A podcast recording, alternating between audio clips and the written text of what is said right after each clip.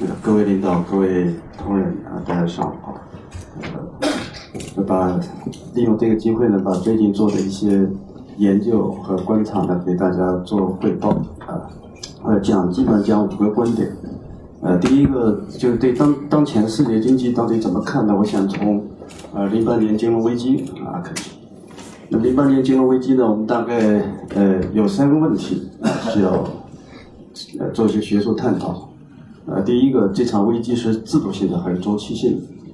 呃，那么第二呢，这个危机发生以后，你如何来应对这个危机？呃，那么你是稳定金融还是稳定价格？是注资还是投资？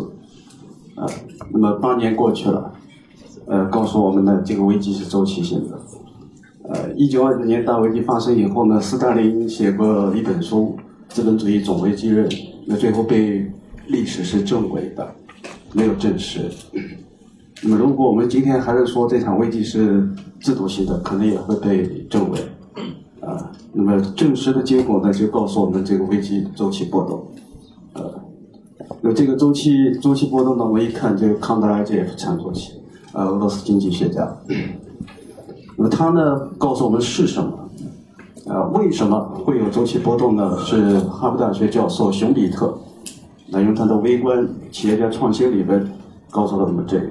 啊，那么大家看这个画面呢，请大家记住，就是每一次产业周期波动里边，主导产业第一没有房地产。啊，所以用房地产来推动经济增长，呃，这个一定是泡沫。第二呢，危机发生以后，呃，你这个治理危机呢，新兴市场经济国家和工业化发达国家呢，有两种不同的治理危机的方法。啊，你是稳定金融还是稳定价格？啊，那我们现在看那个呃经济走势来看呢，这个新兴经济体这个增长都在下降，但是呢，呃，发达经济体的经济呢在平稳恢复。那么为什么会出现这个差异呢？那就是稳定价格与稳定金融的区别。啊，新兴经济体基本上都采取了稳定价格的做法。稳定价格就是工资不能动，汇率不能动，利率不能动，所有成本都压在了企业身上，微观企业就破产倒闭了。稳定金融是什么意思呢？就是我对内要降息，对外要贬值，增加流动性，恢复企业的资产负债表。所以美国危机一过呢，我们发现这个投行有倒闭的，保险公司有倒闭的，房地产公司有倒闭的，实体大公司没一家倒闭的，因为它恢复了资产负债表。微观经济变好了，宏观经济就好。啊，我们今天呢发现呢，我们稳定价格的结果呢，企业成本越来越高，库存无法消除，所以企业纷纷选择了倒闭，导致了整个宏观经济呢走向衰退。所以稳定价格和稳定金融是两种不同的应对危机的方法。啊，这是救市过程当中。那么第三，你是注资还是投资？啊，如果一个经济体是以这个市场为本、企业为本的，那你一定注资，救活企业；如果一个经济体是以政府为本的，那你就会选择投资。投资救的是什么？救的是 GDP。啊，GDP 还在。啊，政府可以做基建，地方政政府可以做房地产，但是微观企业就没有了，于是经济增长衰退就不可避免。那么我们来看一下这个美国救市。美国救市呢，我把这个叫三表联立，啊，三张三张资产负债表，呃，最底层的那一张那叫企业的资产负债表。危机一到，资产价格下跌，负债不变，企业资不抵债，所以必须注入资本金流动性。那么这个钱从哪里来呢？第二张资产负债表，呃，就是这个财政部的。然后财政部呢发行国债，呃，谁来购买？美联储。于是美联储就可以量化。增加货币宽量，啊，他一手买进国债，一手放出货币，这个货币给了谁呢？给了财政，财政干嘛去了呢？注资，啊，到企业注资，然后购买企业的优先股，充实了企业的资本金。结果危机八年过去，我们没有看到美国的大公司制造业是倒闭的，我们看到了投行的倒闭，啊，银行的倒闭和保险公司、房地产公司的倒闭，但制造业仍然在，啊，这就是青山。啊，留的青山在，不怕没柴烧。基本面好了，宏观经济一定向好。那么如果我们对照一下，呃，美国的救市方法来看，我们二零零九年救市呢，我们就可以看到，二零零九年我们四万亿财政支出，所以 GDP 是在的，啊，但是呢，企业都在倒闭，微观经济发生了恶化。拉动了宏观经济就不断的下降。所以从一零年开始以后，我们到现在的经济增长就一路下滑。那么第二个问题呢，谈一下这个世界经济增长结构的变化。啊，结构的变化呢，我大概呃从两个角度来讲，一个是发达经济体，一个是新兴经济体。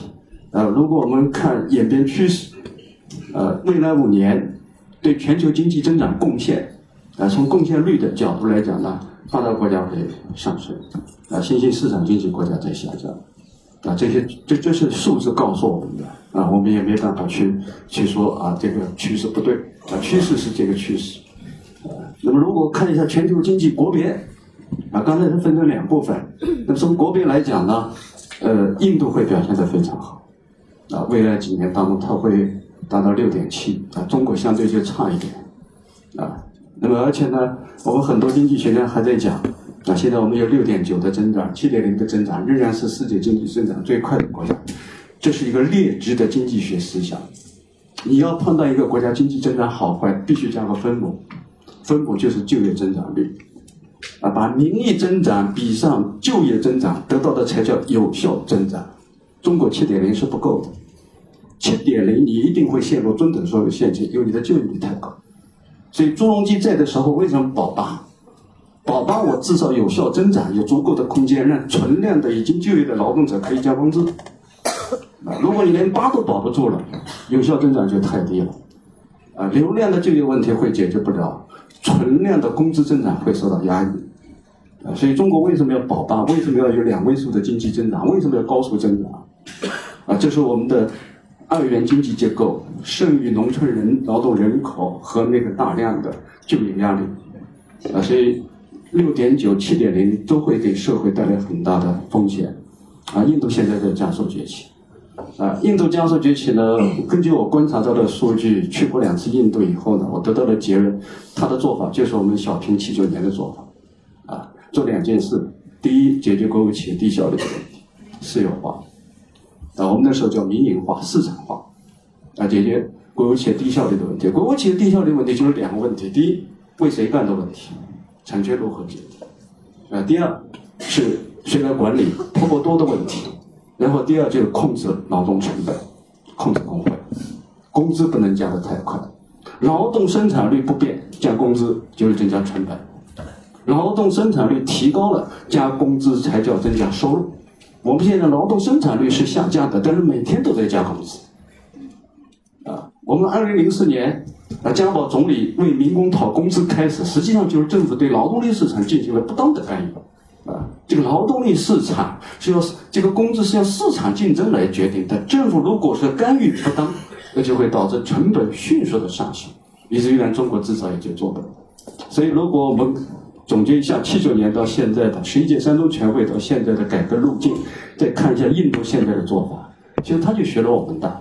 而他学了我们的，所以印度呢在江苏崛起，那中国反而呢现在变成一个高成本、缺乏竞争力的国家，让制造业面临巨大的困境。那么第三个观点呢，就是美国，啊，美国仍然是这个世界经济增长的火车头。呃，从两个角度来看，第一，供给，那，供给你看，美国是控制研发、生产最关键的中间品，然后外包。加工组装给全世界去做，美国没有走出去战略，美国是把核心竞争力牢牢控制在里边，只是做 outsourcing，叫外包。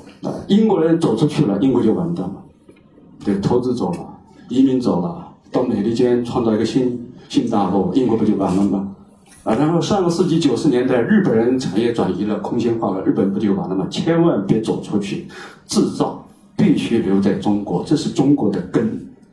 没有了制造，我们就没有这个机会，就没有基本面。就从需求视角来讲呢，美国在向全世界提供顺差市场，就它逆差，给你顺差，它就成为老大。他在消费，你在干活，对。那么他靠什么来维持他一个顺差市场呢？发钞。就七九年货币体系改革以后，金本位废除了，从金本位变成管理子弟本位以后，美国就可以发钞。啊，美国发钞当然它有限度，一定要控制在美元不会崩溃的基础上。那么它有经济实力。啊，据我观察呢，从经济学原理原理角度来讲，如果一个国家没有经济实力，你去发钞一定是通货膨胀；如果没有能力，没有供给能力还要发钞，那一定是经济崩溃。今年两月份我去了津巴布韦，啊，津巴布韦最大面值的货币是多少？一百万亿一张。为什么会发行一百万亿面值的一张货币？因为它没有供给能力，政府不断的发钞，最后让本币完全成为一张废纸，流通的就是美元。我去年十二月份去了缅甸，然后缅甸的地方官员和老百姓告诉我们，他们最最希望中国到缅甸做什么事？不是去投资，不是修铁路。不是去采购它的红木，不是去开开它翡翠的这个铁矿石，他最需要的是中国购买它的粮食，让缅甸的千千万万的农民能够幸福起来。那就是中国必须买缅甸的粮食，提供一个顺差市场，你才是东南亚国家的老大。老大不是对外投资，老大是去购买别人的东西啊，提供顺差市场。本次危机复苏以后，美国经济增长啊，几乎是一枝独秀。对全球经济体的影响力在下降，为什么？就是美国本次的经济复苏源于投资，不是消费，啊，因为它是源于投资，不是消费，所以进口就减少。它的进口减少，所有国家的出口就下降，于是这一波美国经济的复苏变成一枝独秀。那么第四观点呢？呃，再工业化成为潮流。啊，刚才我们科学家也好，很多人都都在讲啊，这个信信信息革命，这个是对的，技术上确实在发展，但是我们还在界定时代，啊，到底我们处在一个什么样的时代呢？那么从目前世界潮流来看，再工业化，啊，首先美国在再工业化，啊，美国为什么要再工业化呢？解决就业问题，啊，然后我们从零七年到现在就发现，美国开始从虚拟走向实体，啊，这个去杠杆。啊，批评华尔街，啊，反对过度互联，然后再搞再工业化，这是美国在做的。然后我们再看那个法国，啊，二零一三年九月十二号，奥朗德正式宣布实施新工业法国计划。啊，他说法国过去美好的工业化时代，从协和飞机到高速列车，阿阿里亚纳火箭一直到这个核电站，给世界留下深刻的印象。但是法国的工业现在下降，经济增长衰退，啊。这个就业机会越来越少，啊，所以这个难民潮也好，啊，美法国国内的社会动乱也好，和那个外来移民本土居民的就业机会下降是有关系的，啊那么为什么法国会出现这样问题呢？